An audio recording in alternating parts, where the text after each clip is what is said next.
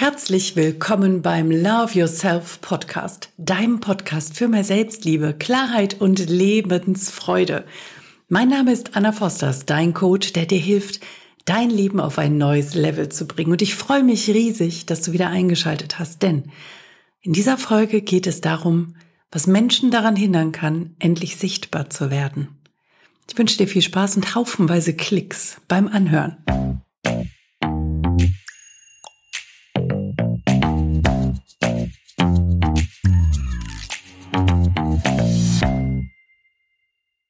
In der letzten Folge habe ich ja sehr wohl darüber gesprochen, was denn ein von anderen wahrgenommen werden mit Selbstliebe zu tun hat. Inzwischen gab es den Instagram Online Workshop in sieben Tagen zu mehr Sichtbarkeit in allen Lebensbereichen.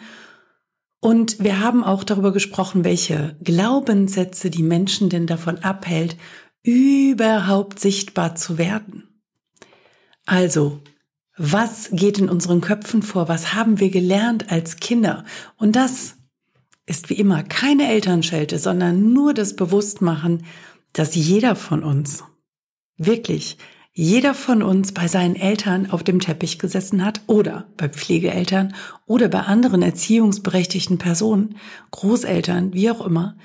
Und diese Menschen haben uns unbewusst, wirklich unbewusst, ihre eigenen Ansichten, Verhaltensweisen, Denkmuster und so weiter mitgegeben. Natürlich immer in der besten Absicht. Immer, weil sie dachten, das ist das Richtige.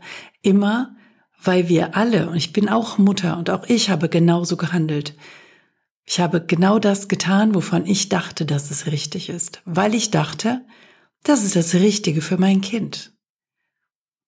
Heute weiß ich, Nö, war es nicht, aber es spielt keine Rolle, denn sie hat mir verziehen und ich habe mir verziehen und das Verzeihen ist der wichtigste Aspekt daran. Was haben wir also teilweise gelernt? Wir haben Sätze gelernt wie, hm, du hast recht und ich habe meine Ruhe.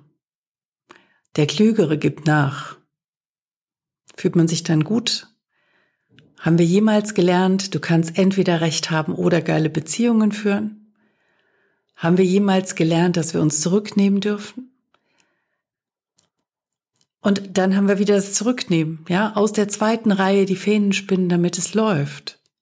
Oder besser nichts Außergewöhnliches tun, es könnte jemand lachen oder mich bloßstellen. Lieber nicht auffallen, denn sonst könnte ich gehänselt und verspottet werden. Artig sein, denn wenn du immer artig bist und im Hintergrund bleibst, kannst du, dann bist du sicher. Dann kann ich, muss ich dich nicht groß beschützen. Aber kannst du dann gesehen werden, wenn du immer artig bist und im Hintergrund bleibst? Sei artig oder es gibt Schläge. Vor der Klasse bloßgestellt werden. Vielleicht kennst du auch den einen oder anderen Lehrer, der, weil er es nicht besser wusste und weil er das selber so gelernt hat, das sage ich immer wieder dazu, aber der oder die dich oder jemand anderen in der Klasse einfach bloßgestellt hat. Es zeigt jemand auf, sagt was, das ist irgendwie falsch und in der Schule wird immer unterteilt in richtig oder falsch. Es ist also falsch und dann wird vor der gesamten Klasse gesagt, warum das falsch und dumm ist. Oder aber es wird nicht gesagt, dass es dumm ist, sondern nur, dass es falsch ist. Und bei demjenigen, der das Falsche gesagt hat, bleibt hängen, ich bin dumm. Das ist ja auch was. Selbst wenn es nicht gesagt wird, ist es oftmals in demjenigen drin, weil wir das möglicherweise eben von zu Hause schon mitbekommen haben. Wenn du was Falsches sagst, bist du dumm.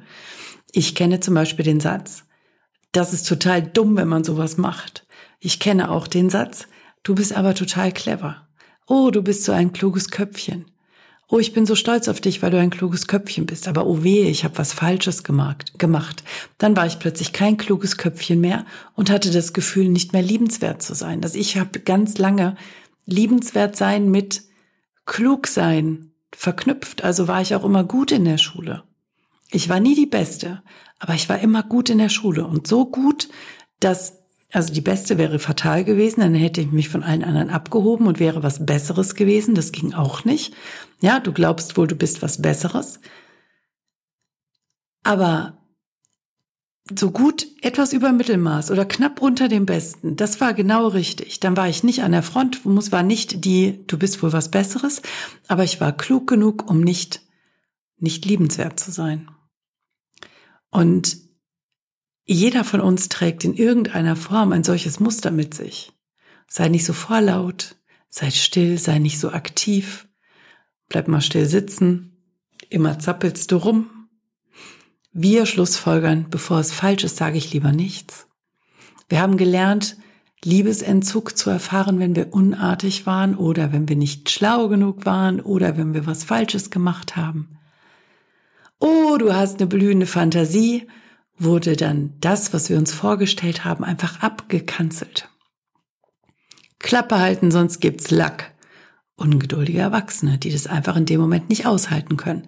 Niemals ausreden dürfen. Kennst du das, dass du nicht ausreden darfst oder das Gefühl hast, egal welchen Satz du anfängst, es babbelt dir sowieso irgendwann jemand dazwischen und keiner hört dir mehr zu und es geht einfach sofort zu jemand anderem, diese Gesprächsführung? Wenn sich Erwachsene unterhalten, sind Kinder still. Oder auch wenn sich zwei Kuchenstücke unterhalten, hat ein Krümel nichts zu melden. Oder hatte jemand die Toilettenspülung betätigt oder warum blubberst du? Sehr diskreditierliche und sehr undienliche Sätze. Kinder mit einem Willen kriegen auf die Brillen. Kinder, die was wollen, kriegen was auf die Bollen. Die Frage ist jetzt, wenn dir die Dinge bewusst werden, willst du selber entscheiden, wie du reagierst? Willst du selbst entscheiden, souverän reagieren zu können? Wer gewinnt denn? Der, der laut ist oder der, der leise ist? Wer gewinnt?